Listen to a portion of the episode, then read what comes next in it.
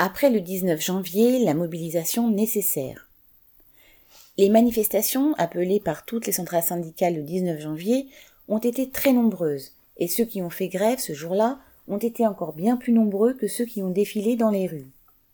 Ce qui est déjà une très large démonstration de l'opposition des travailleurs à la réforme de, de Macron doit devenir une véritable contre-offensive ouvrière. Elle ne peut reposer uniquement sur les initiatives que prendront les directions syndicales. Déjà, durant des semaines, celles-ci ont dit attendre les annonces du gouvernement pour décider d'une réaction.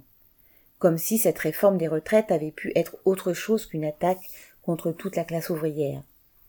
Quand elles se sont enfin décidées à réagir, elles étaient fières de se présenter unies face aux médias. L'unité syndicale est évidemment un élément qui encourage les travailleurs à se mobiliser et les conforte dans leur rejet de cette réforme. Mais on sait que souvent, les directions syndicales mènent des tractations secrètes avec le gouvernement, et on a vu dans le passé certaines d'entre elles lâcher le mouvement sans prévenir.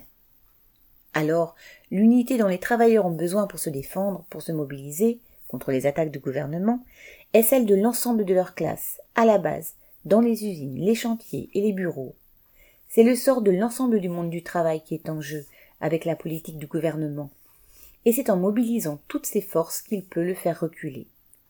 Mais pour cela, il ne doit pas être suspendu à des décisions prises au sommet et sans contrôle. Les travailleurs doivent être en mesure de décider quand, sur quelles revendications précises et aussi comment ils veulent mener leur lutte. Chacun doit pouvoir se sentir acteur de la mobilisation et donc pouvoir en décider du début à la fin.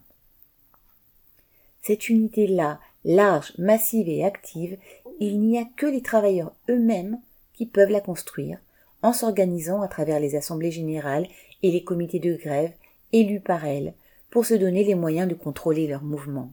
Marion Ajar